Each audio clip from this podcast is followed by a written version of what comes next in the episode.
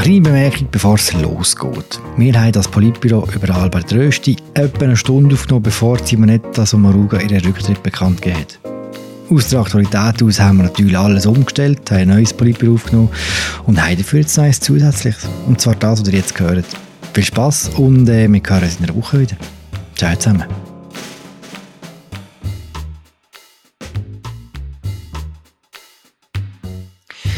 Wasserwirtschaft, Atomlobby, Ölhandel, Ross und Autos und Papierrecycling.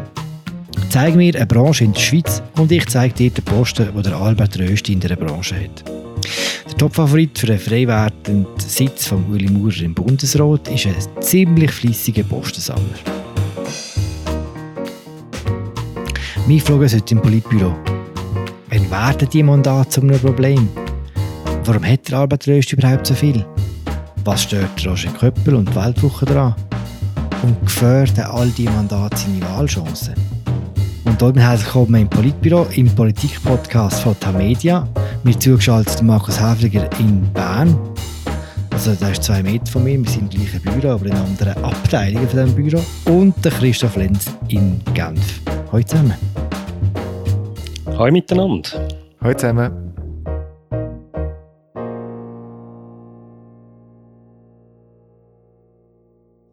Markus, du hast zusammen mit dem Fabian Renz Seite 3 über das Mandat von Albert Rösti geschrieben. Schaffst du es, alle Mandate von Albert Rösti in einer Minute oder besser unter einer Minute aufzuzählen? Los. Im normalen Sprechtempo schaffe ich es nicht, darum sehr schnell. Er ist Präsident der Begleitgruppe Räumung vom ehemaligen Munitionslager mit Holz. Er ist Mitglied vom Verwaltungsrat vom Grand Casino Kurs Albern AG und auch bei der Spar- und Leihkasse Frutigen. Er ist Mitglied von einer Arbeitsgruppe zu der Nagara. Er ist Chef vom Bewerbungskomitee für ein eidgenössisches Schwing- und Elblafest. Er hat eine eigene Firma, Büro Dr. Rösti GmbH. Er ist Mitglied von einer Stiftung Eichberg. Er ist auch Vizepräsident von der Stiftung für bürgerliche Politik, Berater bei der parlamentarischen Gruppe Gastgewerbe. Er ist auch in der parlamentarischen Beirat Beirat von der ASTAG aktiv. Er ist Präsident vom Schweizerischen Freiberger Verband, vom Schweizerischen Wasserwirtschaftsverband, vom Verband von der Recyclingindustrie und er ist auch Mitglied von der Geschäftsleitung von der Volkswirtschaft Berner Oberland, Präsident von Auto Schweiz und Präsident von Seneswiss, Verband von Alters- und Pflegeheim. Punkt. Jetzt hat aber früher beim Victor Giacomo ein Segment gegeben, wo er den Dr. Klöti hat. Das ist also wirklich Dr. Klöti mit äh, Markus Häfliger. Christoph, ist dir irgendeins geblieben von den Mandaten, die Markus aufgezählt hat? Mir ist vor allem das Letzte geblieben, einfach die Seneswiss, weil dort geht es ja unter anderem, glaube vor allem um die privaten Heim und nicht die öffentlichen. Und die Unterscheidung hat äh, Markus Wegler, was äh, einen Abzug gibt in der Stilnote. Kann man schnell in konkreten Zahlen reden? Wie viel sind das? 16, 17, 18, so etwas, oder?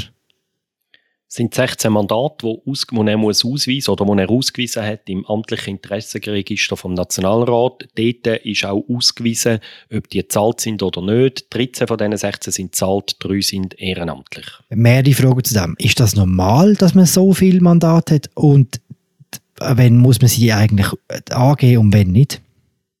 Also, das Parlamentarier Mandat haben in Verbänden oder auch in Vereinen, manchmal auch in ehrenamtlichen Organisationen, also in wohltätigen Organisationen, das ist normal, das haben fast alle in einem gewissen Ausmaß. Und sie müssen angeben, im Interessenregister müssen sie einfach so offizielle Funktionen äh, angeben. Also eben, wenn man einmal Präsident ist oder Mitglied von einem Verwaltungsrat oder Geschäftsführer von irgendeiner Institution. Solche amtliche, offizielle Funktionen muss man angeben. Was man nicht muss angeben ist, wenn man von so einer Organisation irgendeinen Auftrag, ein Mandat überkommt. Also wenn für die irgendeine Studie schreibt oder irgend so etwas. Das muss man nicht angeben. Was man auch nicht muss angeben ist, wie viel dass man dort damit verdient, mit diesen Nebenjöppli. Das muss man nicht angeben. Seit kurzem erst muss man immerhin sagen, ob es zahlt ist oder nicht zahlt ist. Das ist aber erst seit einem oder zwei Jahren der Fall. Früher hat man auch das nicht gewusst. Christoph, ist es normal, dass man, wenn man ins Bundeshaus gewählt wird, dass man einfach irgendeine so eine Liste hat? Der Albert Rösti ist sicher ein Sonderfall in diesem Bezug. Es gibt nicht viel, wo derartige Fülle von Mandaten haben. Mandate, wo sich auch, also wo in so viel verschiedene Bereiche von der Politik hineingehen. Da geht ja bei ihm eben irgendwie von den Freiberger bis zu den privaten Alterspflegeheimen und von der Wasserwirtschaft über die Atomkraft bis hin zu der Spar- und Leihkasse Frutigen, glaubst.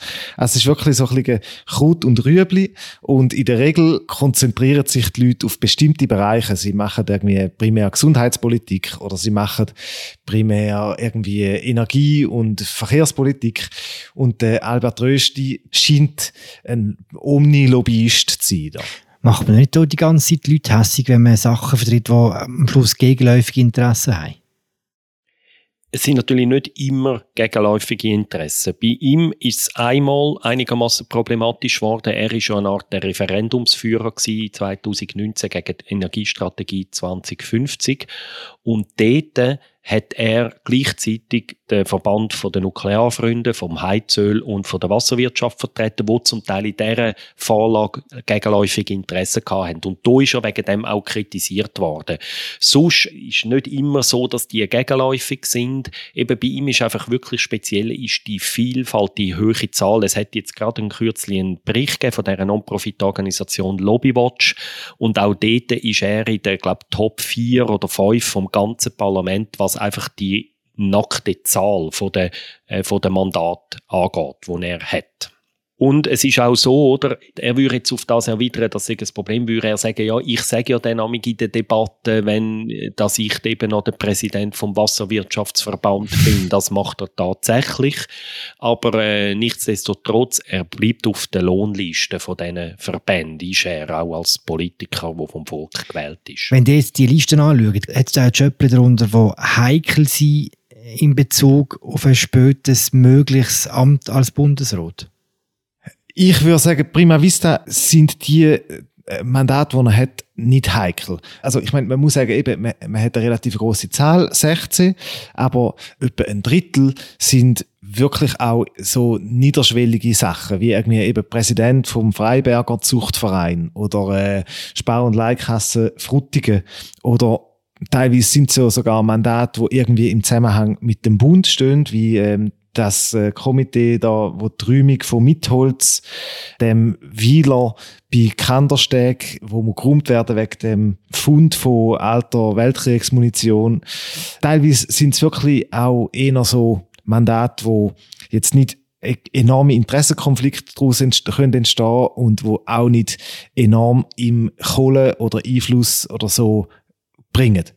Und in der Schweiz, also die Bundesversammlung, wo die Bundesrat wählt, muss man auch sagen, die hat sehr eine grosse Toleranz gegenüber Interessenbindungen von Bundesratskandidaten, wie wir ja beispielsweise beim Ignazio Cassis schon gesehen haben, wo irgendwie so der Krankenkassenlobbyist im Bundeshaus war und wirklich durch das Lobbying-Mandat viel mehr Geld verdient hat, wie durch seine Tätigkeit als Politiker. Und dennoch hat man ihn dann in den Bundesrat gewählt sogar unter Inkaufnahme vom Risiko, dass er irgendwann das Innendepartement übernehmen und dann quasi Krankenkasse oder Gesundheitspolitik entscheidend prägen. Das Parlament ist auch darum recht tolerant bei solchen Sachen, weil ja halt sehr viele von den anderen Parlamentarier auch so Mandat haben. Und darum, es ist natürlich so, wenn man jetzt das wie bei Rösti kritisieren, müssen wir ja dann auch bei sich selber anschauen. Und es gibt auch andere einflussreiche Politiker, die recht viel Mandat haben. Es gibt auch links, das ist nicht nur bei den Bürgerlichen, es gibt auch links äh, viele Politiker, die wichtige Verbände präsidieren und so, wo auch dort zum Teil äh, rechte Honorar ziehen. Nicht alle, aber einige schon. Und das ist sicher ein weiterer Grund. Das Hauptproblem, das ich einfach generell sehe bei all diesen Verbänden, ist einfach schlicht die totale fehlende Transparenz. Oder? Natürlich, man weiß, er ist Präsident von dort, man weiß aber nicht, wie viel das er dort bekommen haben. Ich finde, es ist dann doch auch immer noch eine Frage von der Höhe vom Honorar, wo eine mögliche Käuflichkeit könnte bringen, auch über vielleicht auch bis ins Bundesratsamt, also wenn jetzt, sagen wir, ein Politiker von so einem Verband über viele Jahre sehr vornehm ausgehalten worden ist, dann glaube ich, wird es dann einfach, ich meine, es sind alles Menschen, oder wird es dann wahrscheinlich so einem Politiker vielleicht auch als Bundesrat ein bisschen schwerer fallen, dann mal wirklich einen harten Entscheid gegen die Interessen von so einem Verband fällen. Und aus meiner Sicht ist das einfach das Hauptproblem. Wir wissen nicht, kommt er als Präsident vom Wasserwirtschaftsverband 5000 Franken über im Jahr, unwahrscheinlich, dass so wenig ist, oder verdient er 150.000 Franken. Wir wissen es einfach nicht und dass das Parlament bis heute keine Transparenz schafft, ist einfach wirklich ein ganz schwerer Mangel von unserer Demokratie. Schnell eine Klammer auf. Du hast vorhin gesagt, Markus, eben links gibt es auch viele Leute, die Mandat haben und gut zahlte Posten. Aber ich kann, glaube als Faustregel schon sagen, dass man als bürgerlich geprägter Politiker, als bürgerlich geprägte Politikerin schon mehr kann verdienen im, im, im, äh, im National- oder im Ständerat mit so einem Mandat. Also als Faustregel ist das sicher richtig, ja. Aber ich habe mehr gemeint, es gibt auch Leute, die von linker Seite mit klaren Interessenbindungen ins Parlament gehen, also wo eben zum Beispiel irgendein Amt haben bei einer Gewerkschaft, bei einem Umweltverband, bei irgendeinem Verkehrsverband oder so, wo auch nicht alle a priori dann für Gottes Lohn dort ihre Aufgaben wahrnehmen. Wenn wir jetzt zurück zum Albert Rösti gehen, was gerade die Linke besonders aufgeregt hat, ist das, das Ölmandat. Warum sind sie so hässlich wegen dem, Christoph? Ich glaube, der Albert Rösti, ja, verkörpert dort einfach irgendwie eine Lobby, wo seit Jahr und Tag alles dafür tut, um zu verhindern, dass die Schweiz die Abhängigkeit von fossilen Energieträgern reduziert. So. Und sie nutzt da dafür alle ihre Möglichkeiten. Sie hat ähm, große finanzielle Ressourcen. Sie macht jedes Referendum, wo's, wo erdenklich ist. Und ich glaube, bei der Linken ist im Moment vor allem das Problem da, dass sie sehen, der Albert Rösti ist quasi der, der vom Profil her am besten geeignet ist für das Mandat. Er verkörpert aber quasi den Urfind für sie in der Klimafrage, wo doch sehr entscheidend ist so. Und jetzt müssten sie womöglich so einen Vertreter im Bundesrat wählen. Er tut das ja selber dann ein bisschen ausbalancieren, weil er eben auch noch Präsident vom Wasserwirtschaftsverband ist. Das wäre dann wieder eher der Good auf der linken Seite. Es gibt ja aber einfach noch eine weitere Kritik, oder? Es fragen sich natürlich sehr viele Leute, wie schafft der Rösti das überhaupt? Alles unter einen Hut zu bringen, ist das noch seriös? Das ist jetzt eben auch eine Kritik, die sein Parteikollege Roger Köppel vorbringt. Das ist ja die Frage, oder er ist etwa zu 50 Prozent Nationalrat, zu 40 Prozent ist er Gemeindepräsident von Uetendorf, ist er so angestellt. Und nebenzu kommt dann noch all das andere Zeug und eben auch noch seine private Firma. Da fragen sich einfach viele Leute, macht der Mann seine Aufgaben in all diesen Verbänden auch ernst und seriös? Was macht er, wenn in so einer Institution einmal eine Krise ausbricht, wo es dann sofort vom einen Tag auf den anderen für den Präsidenten mehr Arbeit gibt? Kann er denn da überhaupt und so?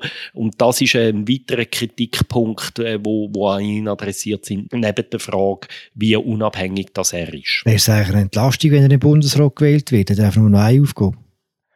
Genau, einerseits das, andererseits muss man davon ausgehen, dass es finanziell nicht mehr wirklich interessant ist.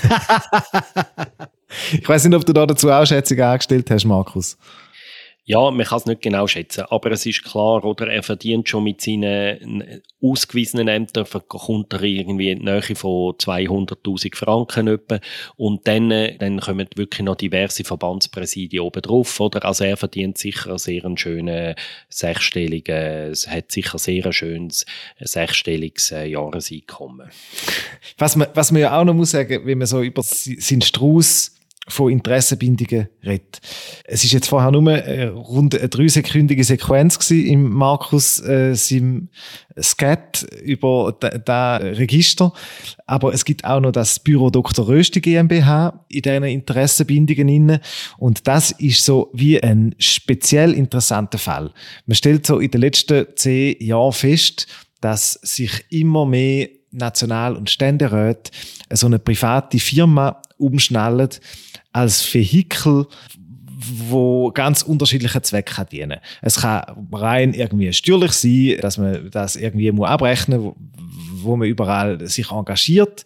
Es kann aber auch sein, dass mit solchen Vehikeln eben gleich sollten so Tätigkeiten können verschleiert werden, indem sie das Büro Dr. Rösti GmbH Tätigkeiten für äh, Interessengruppen macht, wo man vielleicht so ein bisschen unter dem Radar abhalten oder so.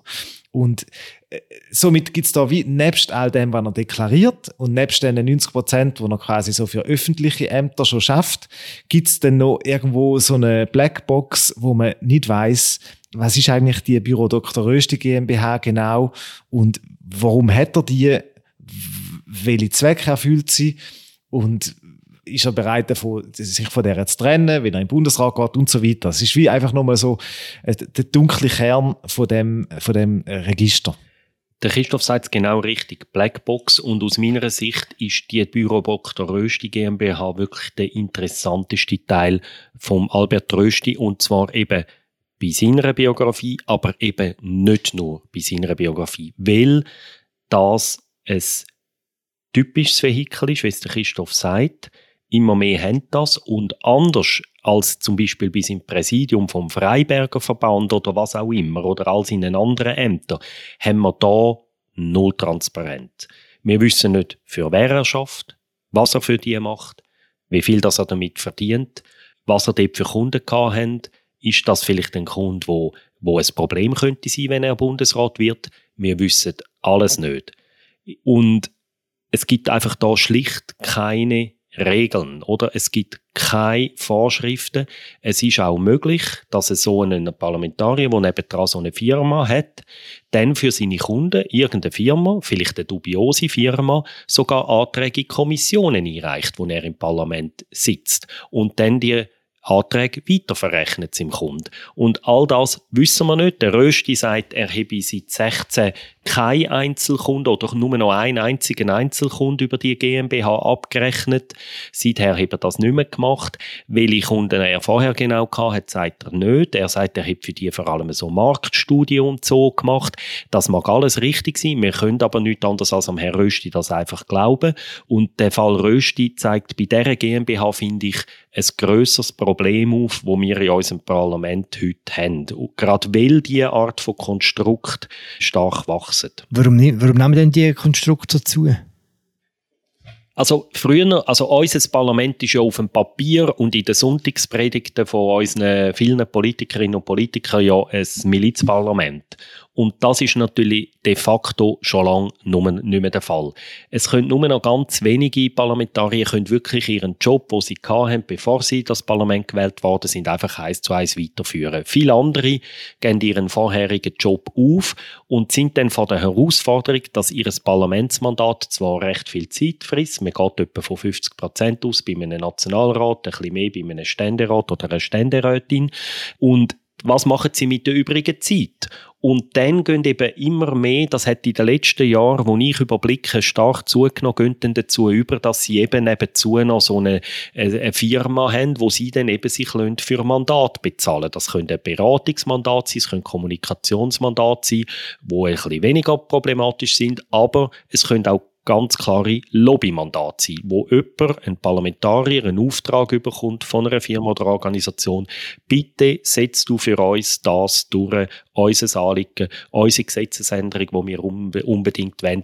Bitte sorg du dafür, dass die im Parlament durchkommt. Und das ist eine Art, so der Ausweg, wo viele finden für sich, weil eben quasi die klassische Miliztätigkeit heute nicht mehr so möglich ist. Was interessant ist, ist einfach, dass ähm, quasi man schon bei den äh, deklarationspflichtigen Interessenbindungen kaum Fortschritt macht, was die Offenlegungspflichten angeht. So. Eben der, der Markus hat es vorher gesagt, man muss jetzt seit kurzem müssen Parlamentarier offenlegen, ob das Mandat bezahlt ist oder nicht aber schon irgendwie in welcher Grössenordnung dass äh, die Bezahlung erfolgt, so wie es im in Europa eigentlich fast schon Standard ist. Ähm, ob da 500 Franken oder äh, 50.000 Franken sind, schon nur eine Grössenordnung, das hat man nicht äh, durchgebracht. Und da scheint sich auch nichts daran zu ändern. Und dann noch viel schwieriger ist es zu, äh, zu verlangen, dass einzelne Klienten müssen offengelegt werden, eben zum Beispiel von einem Büro Dr. Rösti GmbH oder so, weil dann sofort die Anwälte kommen und sagen, Achtung, wir haben dieses Anwaltsgeheimnis und äh, der Ärzte kommen und ich weiß nicht genau was. Und es ist einfach im Bundeshaus profitieren wahrscheinlich zu viele Politiker von dieser Intransparenz, als dass man irgendwie äh, Offenheit könnte erzielen so. Was man bei aller Kritik an, der, an dieser Stelle vielleicht kurz muss sagen, der Name vom Büro, der gefällt mir also schon gut. Büro Dr. Rösti GmbH. Das ist schon sehr eingängig, muss man, muss man sagen. Man muss auch sagen, er hat es auf seiner Webseite auch ausgewiesen, wirklich in einer eigenen Rubrik und das ist etwas, was nicht alle so transparent machen, wie er, muss man auch festhalten. Max, du hast vorhin den Roger Köppel erwähnt und die Kritik an diesen vielen Mandaten. Wir hören ganz kurz rein, was er, was er gesagt hat. Es gibt einfach Leute, die sind Übermenschen von der Effizienz, die können da Dutzende fast schon von Pöstli ähm, bedienen gleichzeitig. Man muss das kritisch hinterfragen und jetzt rede ich als SVP-Nationalrat und ich glaube, es ist jetzt wichtig, dass nicht einfach nur ein Kopfsalat und ein bisschen das Figurenreiten, sondern man muss sicherstellen, dass die Leute, die jetzt im Bundesrat gewählt werden, der Albert Röst ist sicher der Kronfavorit, dass die dort auch das Gedankengut vertreten. Namentlich, das wichtigste letzte Satz ist vor allem die Neutralität, meines Erachtens. Der Roger Köppel tut der äh, Albert Rösti als willfährigen Post Pöstchenjäger bezeichnen und als unseriös, äh, seine Arbeit als unseriös anstellen. Was haltet ihr von dieser Kritik? Grundsätzlich teile ich diese Kritik. Ich finde sie nachvollziehbar. Das Bedauerliche ist, dass auf der Roger Köppel man dann nicht hätte können zählen, wenn es darum gegangen wäre, äh, mögliche Interessenbindungen zu reduzieren oder Transparenzvorschriften zu erhöhen für die Politiker. Und man hat auch das Gefühl, dass da vielleicht ein bisschen Theater drunter ist, wo man da hört. Der Roger Köppel will so da SVP-Rennen ein bisschen offen halten, versucht irgendwie ein Gespräch noch zu beleben und die Tatsache, dass das Rennen weitestgehend schon entschieden ist, noch irgendwie mit ein bisschen Krawall äh, zu überdünken oder so. Aber prinzipiell an der Kritik vom Roger Köppel äh, habe ich überhaupt nicht auszusetzen. Ja, ich teile die. Ich finde auch, dass der Roger Köppel da einen guten Punkt macht. Ich, also ich bin eigentlich sehr einverstanden mit dem, was der Christoph sagt. Ich möchte noch etwas ergänzen. Und zwar grundsätzlich finde ich, ist so gegen so Mandat, wo, dass irgendein Parlamentarier nebenzu noch ein Mandat hat von einem Verband oder von einer Gewerkschaft oder von einer Umweltorganisation und so, finde ich nicht a priori ein Problem. Weil es ist eine Politik, wo es gar keine Lobby-Einflüsse gibt die gibt es einfach nicht. Dass ich, es gibt so gewisse Leute, die träumen, ja, dass irgendwie unsere Politiker würden irgendwie in einer Glasglocke in Bern irgendwelche Gesetze beschließen, die dann wirklich im Interesse von Menschen und vom Land sind. Ich meine, das ist eine, das ist eine sehr naive Vorstellung. Und darum glaube ich, es gibt keine Politik unter, ohne Lobbyeinfluss. Darum finde ich es auch nicht a priori ein Problem, wenn so Leute so Ämter haben. Es kommt ein bisschen auf die Zahl vielleicht noch drauf an. Das Problem sehe ich wirklich da drin, dass es nicht einmal Transparenz darüber gibt. Weil ich bin einfach überzeugt, mehr Transparenz bei diesen Ämtern würde eine ungeheuer disziplinierende Wirkung haben, wenn man wüsste, wie viel der Herr Rösti beim Wasserwirtschaftsverband würde verdienen. Die Leute können da, glaube ich, fein differenzieren. Wenn er dort, sagen wir, 20.000 Franken bekommt oder 15.000 Franken, dann glaube ich, würden viele Leute sagen, wegen dem Betrag ist der Rösti nicht käuflich, oder? Wenn er aber dort 150.000 Franken verdient, dann würden sich sehr viele Leute sehr zu Recht Fragen stellen. Und das Beispiel von Ignazio Cassis ist so ein Beispiel gewesen. Der hat mehr verdient bei dem Krankenkassenverband als Nationalrat. Und dann stellt sich sofort die Frage, wem diene ich mehr? Und ich glaube eben darum wäre Transparenz so wichtig. Sie könnte aus Vertrauen in Politikerinnen und Politiker per sofort stärken. Und es würde gewisse Exzesse von einem Tag auf den anderen. Die Leute würden ihre Ämter noch per sofort abgeben oder würden freiwillig auf Löhne verzichten, wenn sie es müssten offenlegen. Und in dem Punkt hat der Roger Köppel recht, aber ich glaube, ich zweifle daran, dass er dann die richtigen Schlüsse daraus zieht. Ja, ja, ich habe auch das Gefühl, also wenn man ihm so zulässt, es geht da auch ein bisschen darum, das Terrain zu vorbereiten.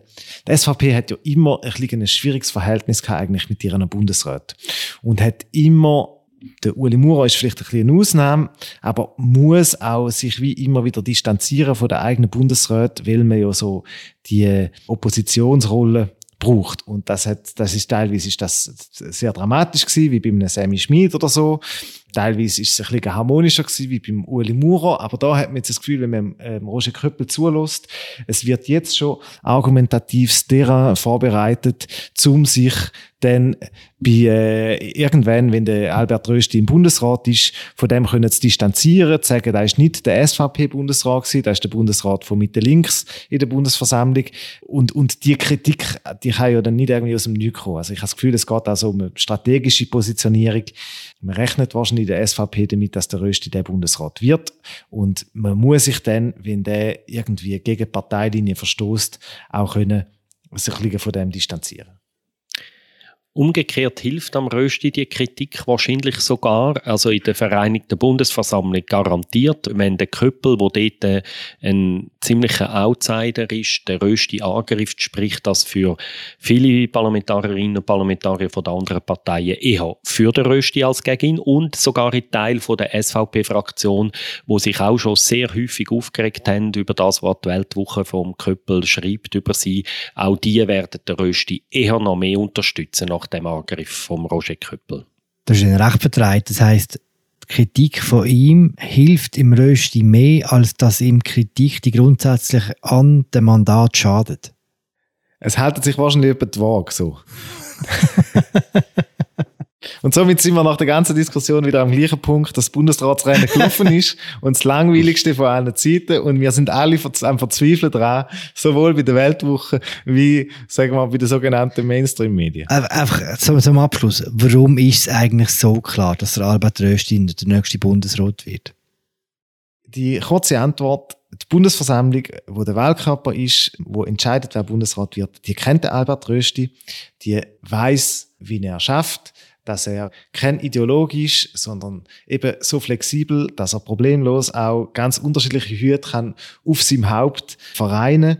Und ich behaupte, in der Bundesversammlung hat man lieber einen, der ein bisschen flexibel ist, ein bisschen vielleicht ein bisschen geschmeidiger, wie eine, wo der Bundesrat mit harter ideologischer Politik irgendwie blockiert.